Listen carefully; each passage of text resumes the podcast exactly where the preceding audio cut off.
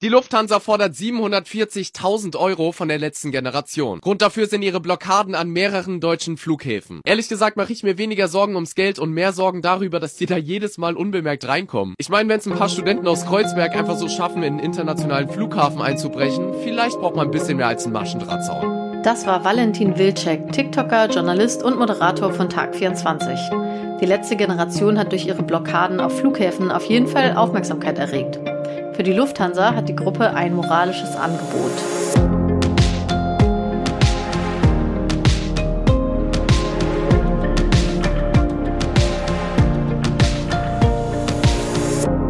Hi und herzlich willkommen zu einem neuen Klima-Update, dem Nachrichtenpodcast von Klimareporter und Taz der Tageszeitung.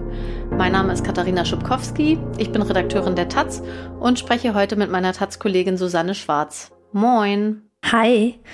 Ja, von mir willkommen zu unserer letzten Folge dieses Jahr. Und ähm, ja, in der sprechen wir darüber, dass Fliegen in bzw. aus Deutschland bald etwas teurer werden dürfte. Darüber, was für einen Deal die letzte Generation mit der Lufthansa aushandeln will und wie es um das Klimageld steht, das die Bundesregierung uns allen ja mal versprochen hatte. Thema 1, Fliegen, also die klimaschädlichste Art der Fortbewegung, mhm. könnte im nächsten Jahr etwas teurer werden. Die Bundesregierung hat ja händeringend nach Wegen gesucht, ihr gigantisches Haushaltsloch zu stopfen. Und als einen Weg dafür will sie die sogenannte Luftverkehrsabgabe erhöhen. Das Fliegen ist ja steuerlich noch stärker begünstigt als schon das Autofahren, denn es gibt keine Kerosinsteuer. Man darf also den Flugkraftstoff einfach so verbrennen und die Erderhitzung antreiben und zahlt nicht mal Energiesteuern dafür, anders als zum Beispiel fürs Benzin. Und durch die Haushaltskrise packt die Regierung diese Privilegierung jetzt quasi ein bisschen an. Die Luftfahrtbranche beklagt sich auch schon bitterlich. Ähm, wir gucken mal eben drauf, was die Luftverkehrsabgabe überhaupt ist. Genau, also die Luftverkehrsabgabe, die fällt pro Flugticket an, das man bucht. Und zwar für, für alle Flüge, die in Deutschland starten, also außer es ist jetzt ein reiner Umsteigeflug. Und ähm, die Höhe der Abgabe, die hängt von der Strecke ab. Also es gibt drei Stufen. Die niedrigste ist für Ziele, die bis zu 2500 Kilometer entfernt sind. Und da beträgt die Luftverkehrsabgabe bisher nicht mal ganz 13 Euro. Und also mit diesem geringen Satz kommt man schon ziemlich weit. Also 2500 Kilometer. Ähm, zum Beispiel von Berlin nach Lissabon. Das wäre da noch drin.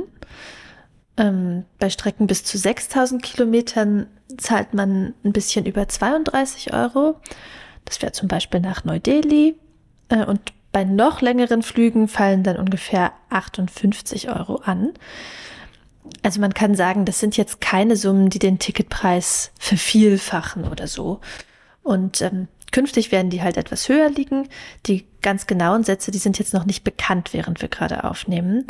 Und ähm, wie teuer Flugtickets dann insgesamt sind, das hängt natürlich auch noch von anderen Faktoren ab, also ob der Ölpreis steigt oder sinkt zum Beispiel. Aber dieser Teil des Preises, der wird halt ein Stück steigen. Bekannt ist, wie viel die Bundesregierung durch die Steigerung einnehmen will, nämlich 580 Millionen Euro im kommenden Jahr. Außerdem soll eine Regelung außer Kraft treten, nach der die Luftverkehrsabgabe immer in dem Maße abgesenkt wird, wie die Luftfahrt im europäischen Emissionshandel zahlt. Das soll 2024 zusätzlich 70 Millionen Euro bringen. Was damit aber offenbar vom Tisch ist, ist etwas, was letzte Woche diskutiert wurde, nämlich eine nationale Kerosinsteuer. Wie gesagt, sowas gibt es bisher nicht. Da ist der Luftverkehr also besonders privilegiert, obwohl er so klimaschädlich ist. Die Bundesregierung sagt aber, dass der Aufschlag auf die Luftverkehrsabgabe dieses Privileg von der Höhe her ausgleichen soll, auch wenn es jetzt nicht in der Form einer Kerosinsteuer kommt. Die Frage ist, was ist dann überhaupt der Unterschied? Und die Antwort ist zum Beispiel, wer dabei mitzahlt. Die Luftverkehrsabgabe gibt es ja nur bei Flügen, für die es Tickets gibt. Also superreiche Menschen und ihre Privatjets sind davon nicht betroffen, obwohl die extrem, extrem treibstoff- und emissionsintensiv sind. Und auch die Bundeswehr mit ihrer Flugbereitschaft zum Beispiel ist nicht davon betroffen, sondern eben nur gewerbliche Flüge. Ich habe da mit dem mit dem Verkehrsforscher Andreas Knie drüber gesprochen. Und das ist schon so, dass der eine Kerosinsteuer echt favorisiert hätte. Äh, besonders natürlich, äh, wenn die gleich auf europäischer Ebene gewesen wäre oder auf internationaler Ebene.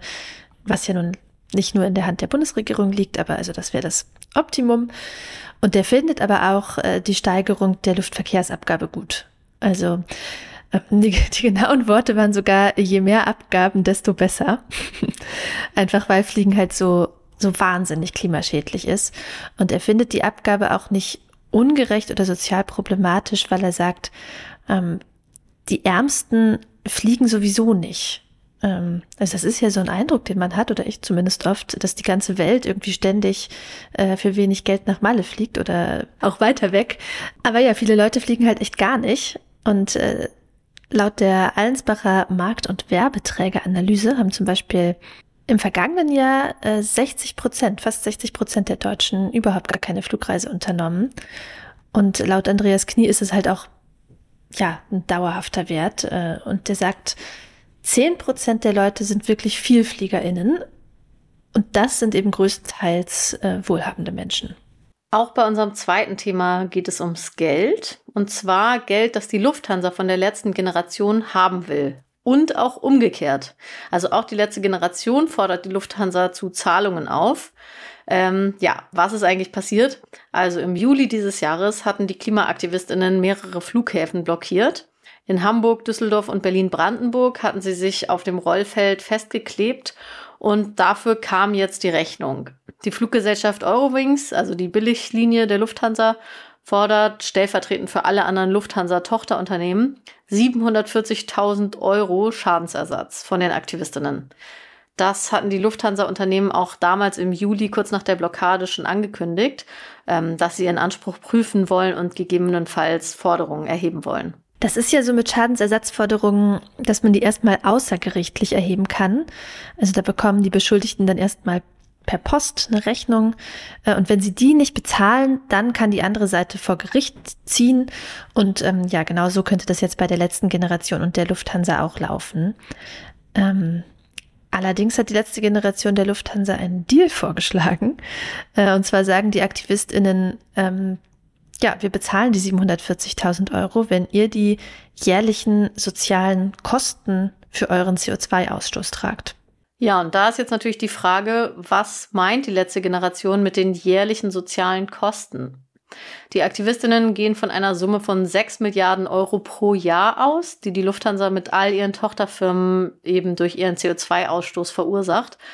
Allerdings ist die Frage, was kostet eine Tonne CO2 denn wirklich genau, gar nicht so leicht zu beantworten, weil es ganz unterschiedliche Berechnungen gibt. Also es geht ja bei dieser Überlegung darum, welchen Schaden muss die Gesellschaft oder müssen Betroffene letztlich dafür zahlen, dass aufgrund des CO2-Ausstoßes von Unternehmen zum Beispiel klimabedingte Umweltkatastrophen eintreten, Ökosysteme beschädigt werden, Ernten ausfallen oder Menschen Gesundheitsprobleme erleiden. Ja, und die letzte Generation hat den Schaden folgendermaßen errechnet. Ähm, das haben Sie uns gerade erklärt.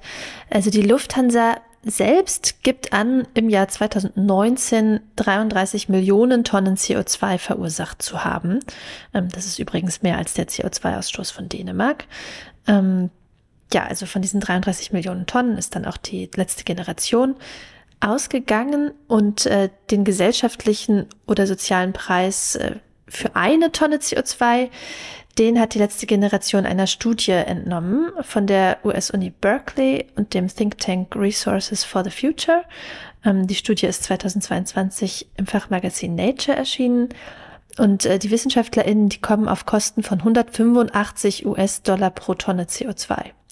Und ähm, ja, die haben ihr Modell zum Beispiel mit Daten zu Klimaschäden in der Landwirtschaft äh, gefüttert, äh, zur Sterberate in der Bevölkerung, zum Anstieg des Meeresspiegels, zum Energieverbrauch. Ja, also eine ziemlich komplexe Berechnung auf jeden Fall. 185 Dollar pro Tonne ist aber ein relativ konservativer Wert. Mhm, absolut. Das Umweltbundesamt rechnet im Moment eher mit einem Preis von 237 Euro pro Tonne.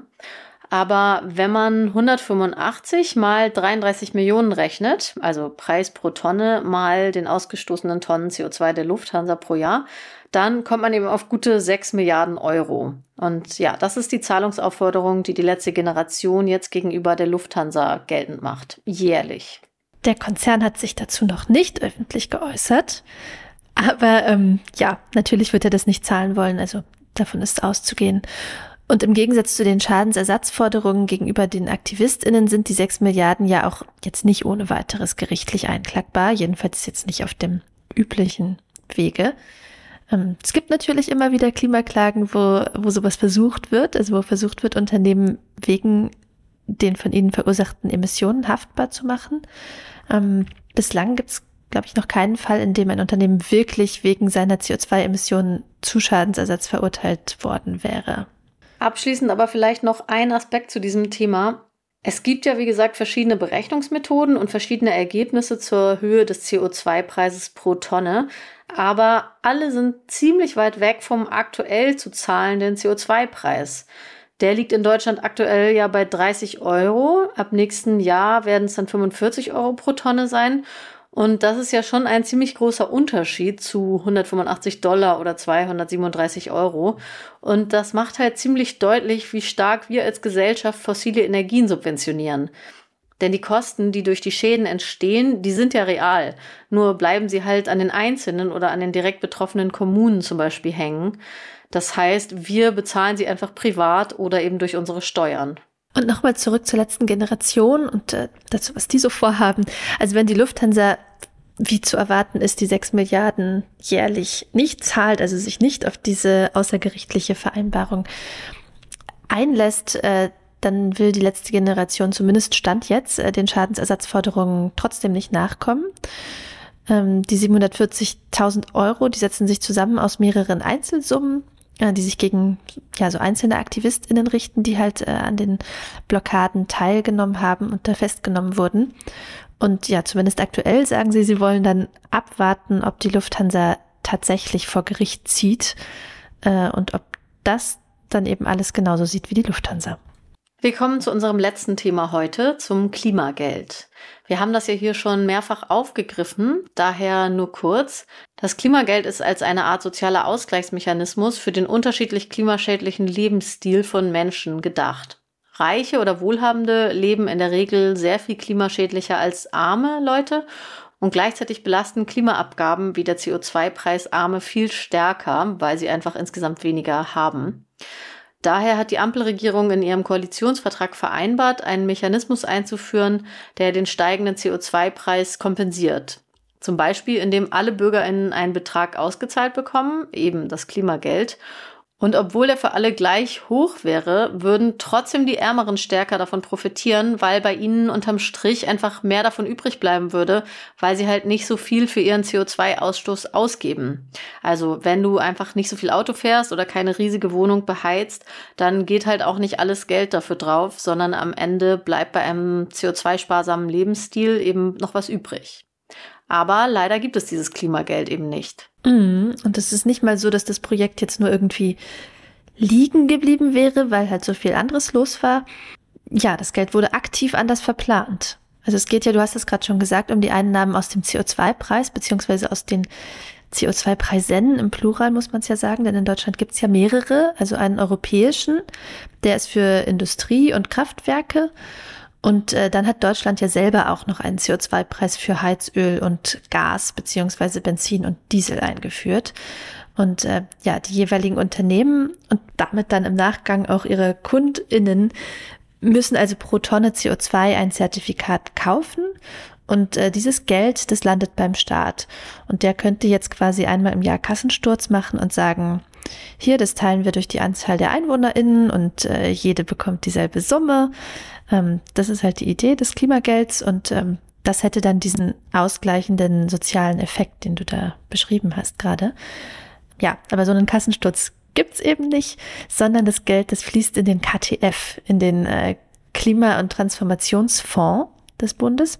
Und äh, mit dem hat die Bundesregierung bis vor kurzem echt alles Mögliche finanziert, was so im, im allerweitesten Sinne ökologisch angehaucht ist. Ähm, äh, Heizungstausch, äh, E-Auto-Prämien ähm, und so weiter. Und äh, ja, die E-Auto-Prämien, die wurden zum Beispiel gerade gekippt, äh, weil der Fonds ja genau der ist, der im Zentrum der Haushaltskrise steht. Also das ist der, in den die Ampelregierung dieses Geld geschoben hat, das sie ursprünglich für die Corona-Hilfen als Kredit aufgenommen hatte und wo das Bundesverfassungsgericht jetzt neulich gesagt hat, nee Leute, so geht das nicht. Ja, also das heißt, vorher war dieser Fonds eigentlich schon überbucht und es war im Prinzip klar, dass die Bundesregierung dieses Klimageld gar nicht einplant. Und jetzt ist es einfach noch überdeutlicher. Aber der Druck auf die Ampelregierung, jetzt doch endlich mit dem Klimageld rüberzukommen, steigt zunehmend.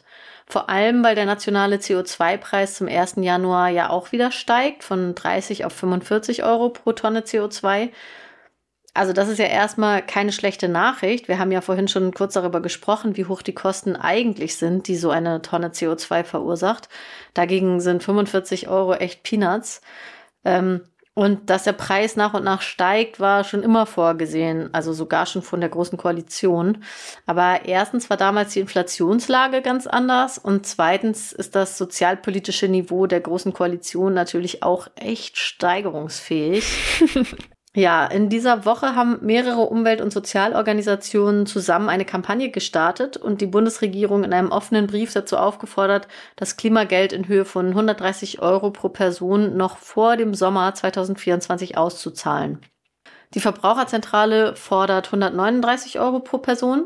Sie argumentiert, die Verbraucher zahlen ja schon die ganze Zeit den CO2-Preis, aber der soziale Ausgleich fehlt eben. Und es ist ja eigentlich auch unumstritten, dass die Akzeptanz von Klimaschutz auch daran hängt, ob die Leute das Gefühl haben, die Last werde sozial gerecht verteilt. Auch von den Grünen kommt da jetzt Druck, also außerhalb der Bundesregierung. Also der grüne Europaabgeordnete Rasmus Andresen zum Beispiel fordert seine ParteikollegInnen im Bundestag auf, die Zustimmung zu anderen Projekten an die Zustimmung äh, zum Klimageld zu knüpfen. Und auch die grünen Parteichefin Katrin Göring-Eckert spricht sich dafür aus und äh, bringt noch eine alternative Finanzierung ins Spiel, die man etablieren könnte, ohne was vom knappen Haushalt abzuknapsen. Äh, und zwar sagt sie, man sollte das Geld da holen, wo es im Überfluss vorhanden ist, nämlich bei den Superreichen. Also zum Beispiel in Form einer Vermögensabgabe oder einer reformierten Vermögenssteuer wäre das möglich und wäre, findet äh, Katrin Göring-Eckert, eine gute Finanzierungsquelle für das Klimageld. Ja, dem können wir uns, glaube ich, anschließen. und damit sind wir am Ende dieser Folge und am Ende des Jahres. Zwischen den Jahren machen wir nämlich eine kurze Pause. 2024 sind wir dann wieder da und hoffen natürlich ihr auch. Hm, ja, danke euch wirklich vielmals fürs Zuhören. Also wir freuen uns mega, dass ihr da seid. Und auch in dieser Folge zum Abschluss noch das obligatorische Abonniert uns gerne in eurer Podcast-App, falls ihr das noch nicht gemacht habt. Ähm, wir freuen uns auch, wenn ihr uns eine Bewertung da lasst. Und wenn ihr uns direkt erreichen wollt, geht es natürlich auch, und zwar wie immer per Mail an klima-update.klimareporter.de. Danke an Christina Förtsch, Heiner Diekmann und Alexander Klar, die uns diese Woche mit einer Spende unterstützt haben. Und jetzt schöne Feiertage. Von mir auch. Ciao. Ciao.